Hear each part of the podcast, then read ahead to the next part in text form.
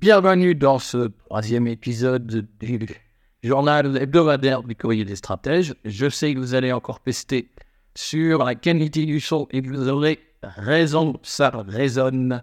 Euh, mais euh, vous savez que nous lançons mercredi notre euh, levée de fonds pour euh, récolter des moyens pour améliorer la qualité du son notamment et la qualité de l'image, la qualité de la lumière, pour professionnaliser notre formule. Et donc, euh, nous espérons pouvoir, dans les semaines qui viennent, améliorer tout cela, puisque vous savez que nous sommes autofinancés. Nous ne recevons d'argent de personne, d'autre que de nos lecteurs, qui sont tous euh, des lecteurs euh, individuels, si j'ose dire. Nous n'avons pas d'abonnement collectif.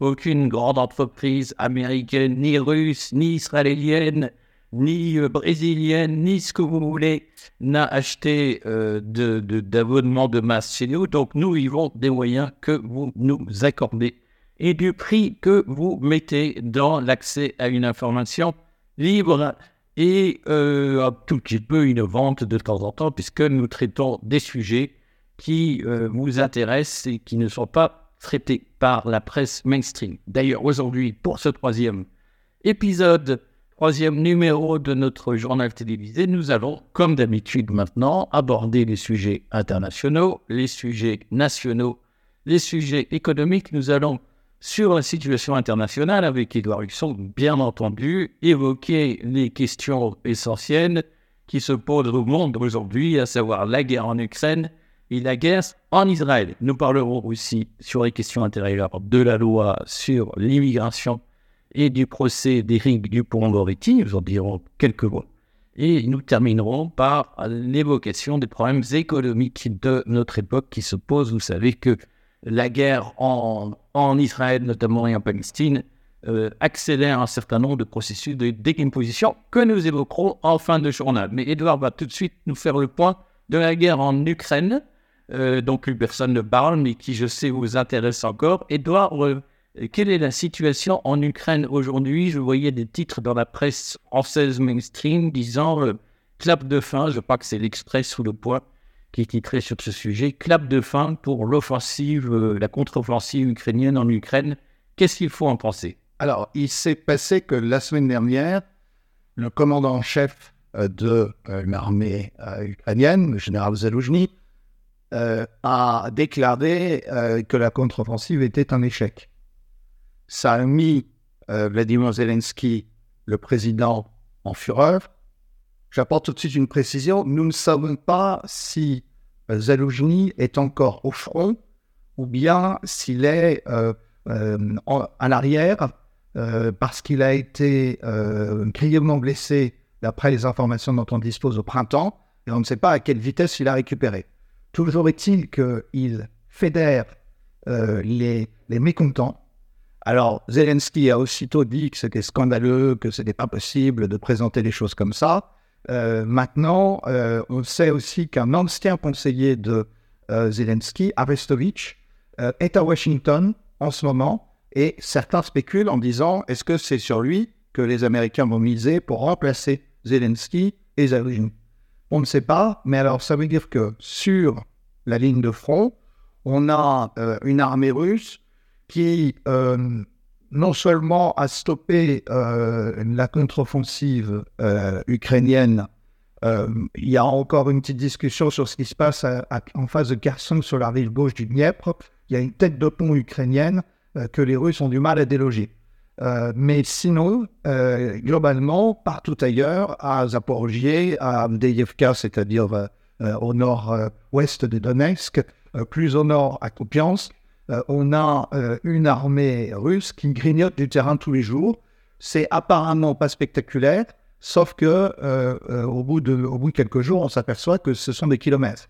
Et en fait, on comprend que, alors ça c'est très important d'avoir ça en tête, c'est que l'armée russe sur le terrain a en permanence amélioré ses armes, ses systèmes de défense. Et donc aujourd'hui, vous avez non seulement des drones extrêmement perfectionnés, vous avez, euh, des, ce qu'on appelle des bombes planantes, euh, vous avez aussi euh, maintenant des systèmes de détection combinés entre l'aviation et les radars qui permettent d'anticiper les attaques euh, ukrainienne et qu'il faut que cette guerre qui a été essentiellement une guerre défensive des deux côtés depuis le début, si on met de côté la, euh, l'offensive russe de départ, mais ça a été essentiellement une, une guerre défensive avec des tentatives de percée ukrainienne ces derniers mois, mais qui n'ont pas réussi, eh bien, euh, on voit que ça, ça s'approche de la fin.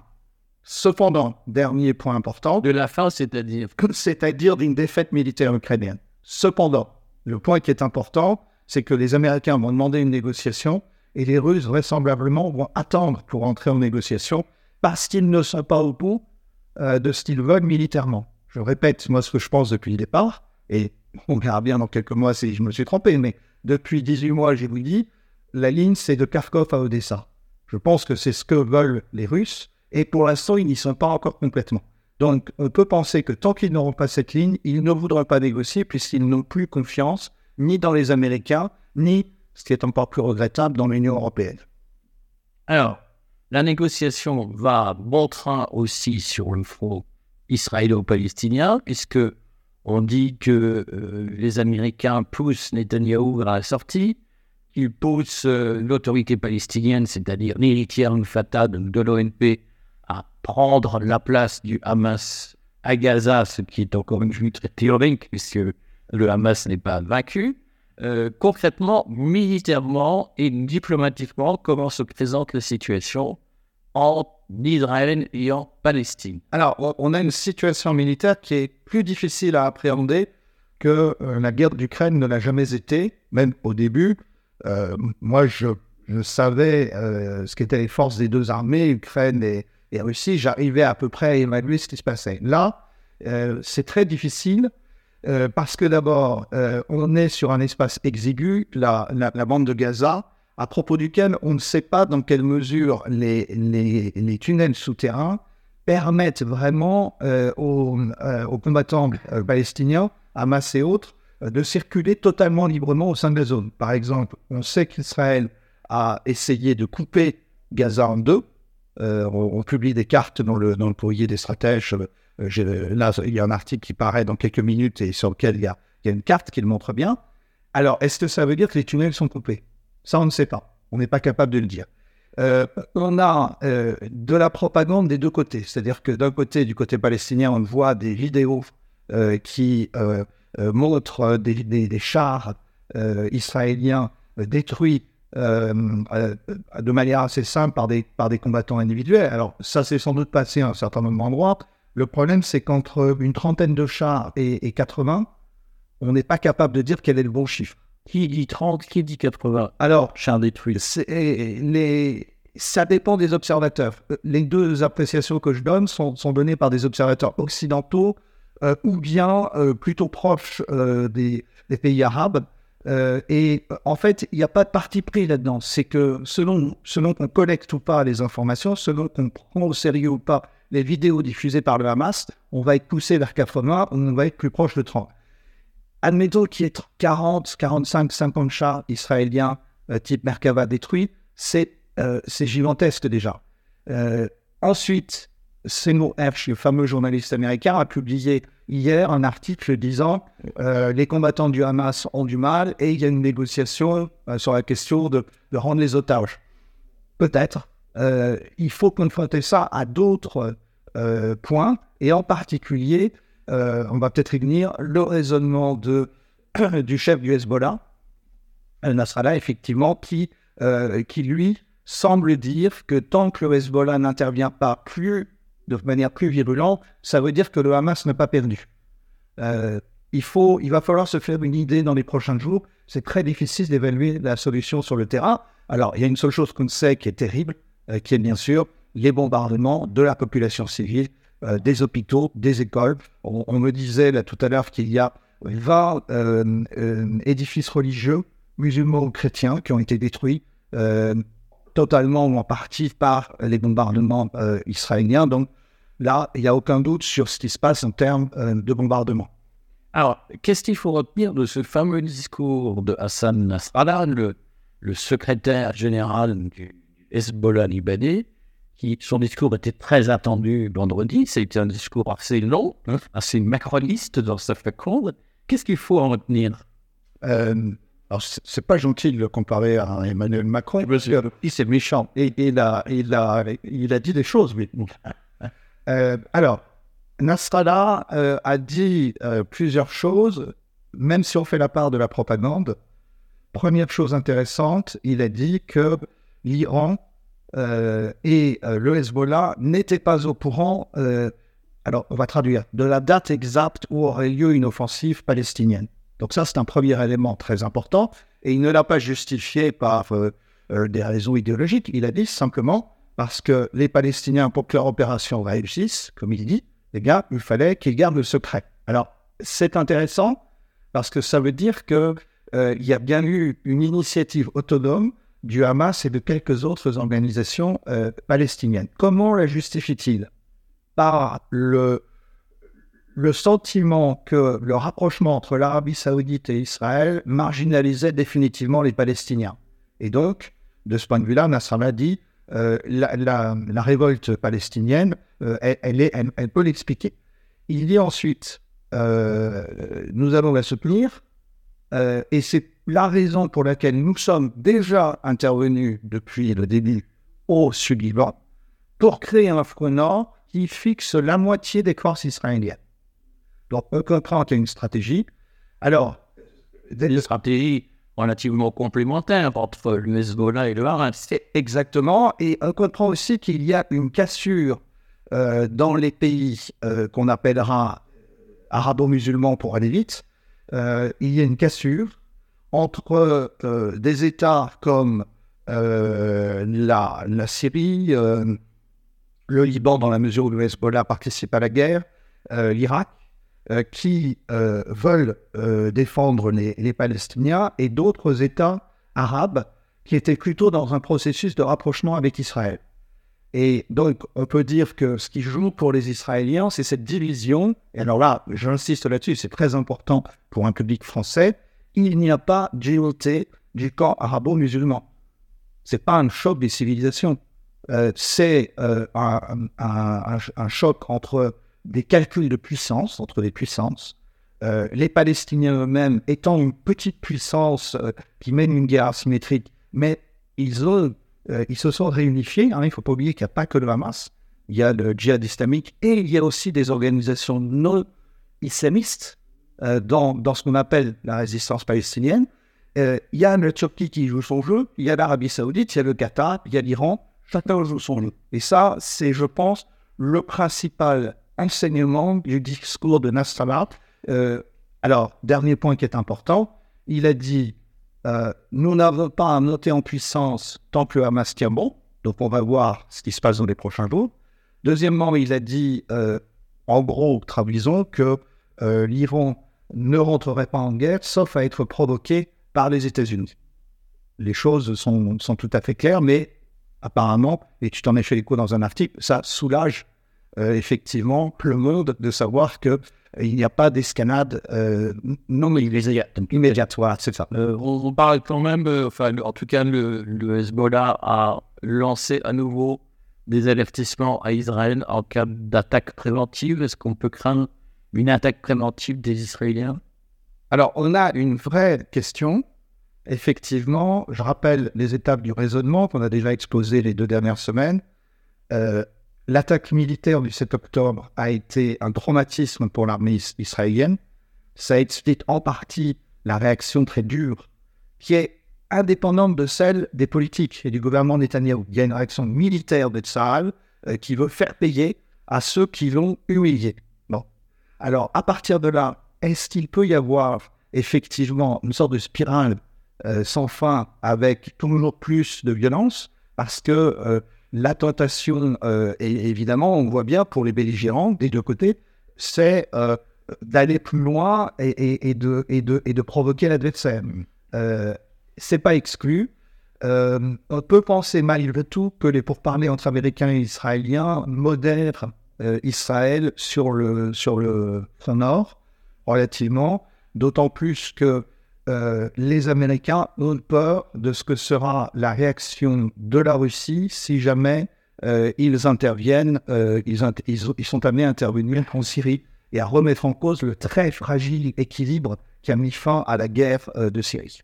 On redit donc que euh, Poutine, Vladimir Poutine, a redit plusieurs fois l'importance d'une solution à deux États entre Israël et la Palestine, et que donc la question qui va se poser dans les semaines qui viennent est de savoir si Israël va être contraint, au moins militairement, de négocier, peut-être avec le Hamas, peut-être avec l'autorité palestinienne, la création d'un État palestinien pour sortir de cette guerre endémique. Quelques mots sur l'immigration, puisqu'au fond, on le sait, en France, euh, un grand nombre d'observateurs lit le conflit euh, palestinien et notamment le soutien donné à Israël aux questions d'immigration et notamment d'immigration musulmane en France. Ce soir commence euh, la, discussion au Sénat du projet de loi déposé par euh, Gérald Darmanin sur l'immigration, qui est un projet de loi que je vous invite à lire. Il est disponible de façon assez claire sur le site du Sénat, qui a eu la bonne idée de préciser quels amendements les sénateurs avaient apportés en commission. Euh, je, vais en dire quelques mots, puis tu diras peut-être sur la question euh, de, l'immigration euh, musulmane et de l'islam en France.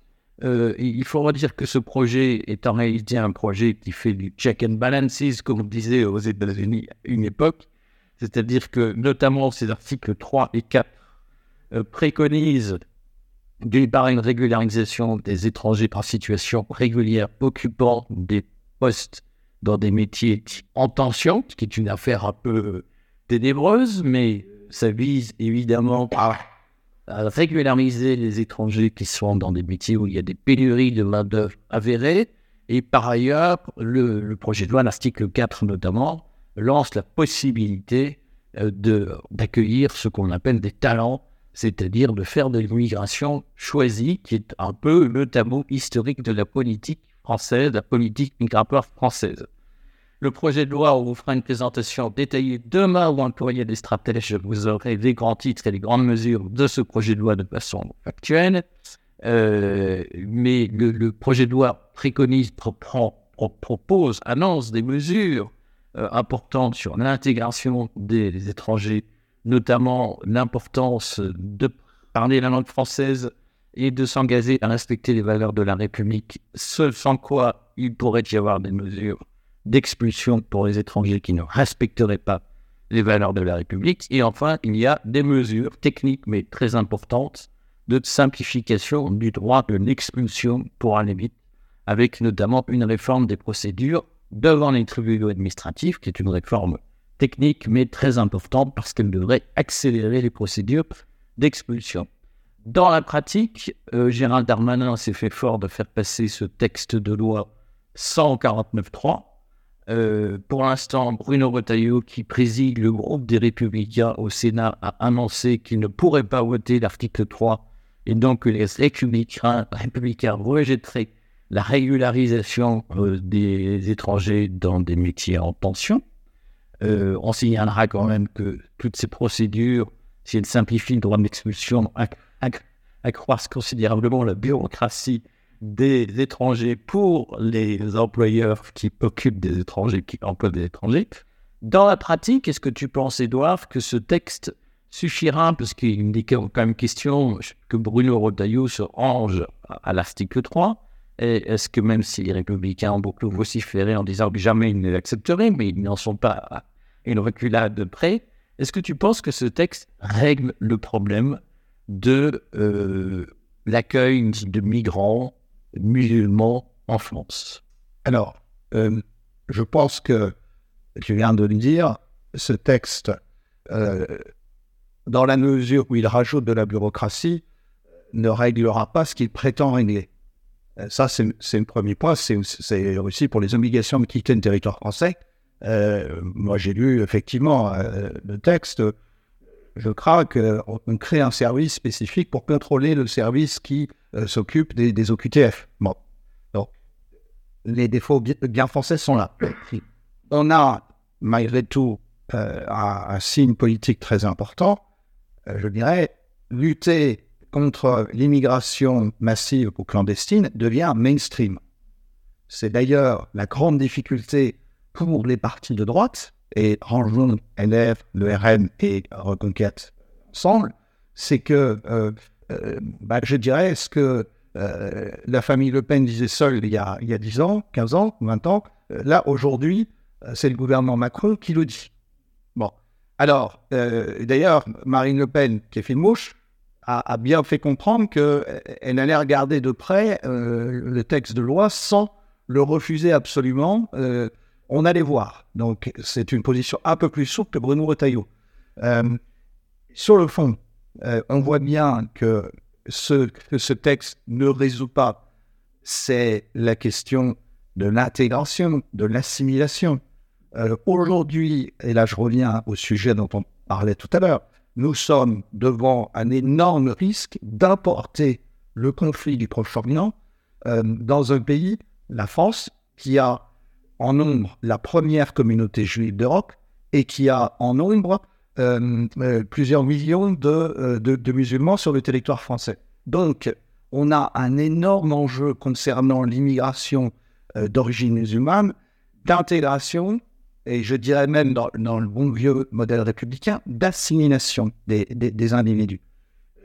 je fais partie de ceux qui pensent que c'est possible, à condition de les Et je pense que s'il y a une opposition intelligente au gouvernement Borne, euh, au système d'Emmanuel Macron, incarné sur ce projet par euh, Gérald Darmanin, il doit déplacer le débat euh, parce que finalement, ce qu'on voit, c'est que même chez LFI, par exemple, il n'y a pas énormément de protestations sur le fond. Alors à gauche, chez les écologistes, chez d'autres, mais chez LFI, chez les socialistes, il n'y a pas énormément de, protestations sur le fond. Donc, le sujet, c'est euh, qu'est-ce qui ne va pas? Je, euh, je rappelle la, célèbre formule de François Mitterrand quand on est opposant, on s'oppose.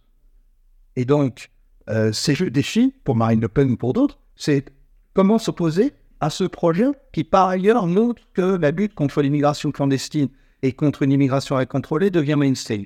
Et moi, je crois que le grand débat de demain, c'est celui de l'assimilation, c'est celui de l'intégration économique euh, l'assimilation politique euh, des, euh, des gens d'origine étrangère. et il y a aussi, et bien évidemment, un débat sur limiter considérablement les flux aujourd'hui pour que ceux qui sont déjà là puissent s'intégrer à la nation. Alors, on verra de toute façon si, sur le fond, ce texte parvient à limiter effectivement l'immigration, puisqu'on a bien vu qu'en Italie, Giorgia Meloni avait voulu s'attaquer à ce sujet avec euh, euh, beaucoup d'allant et que finalement, l'Italie vient de connaître une année à plus forte immigration depuis un, certain nombre d'années. Donc, euh, entre la loi et la réalité, il y a parfois une différence. La raison pour laquelle il faut lutter pour un cessez-le-feu et pour la paix au Proche-Orient, c'est qu'évidemment, s'il y a une catastrophe, les flux de réfugiés recommenceront. moi, il me semble que tout ça se tient. Et euh, on doit euh, lutter pour l'intégration en France et pour la paix euh, au Proche-Orient. C'est très cohérent comme position.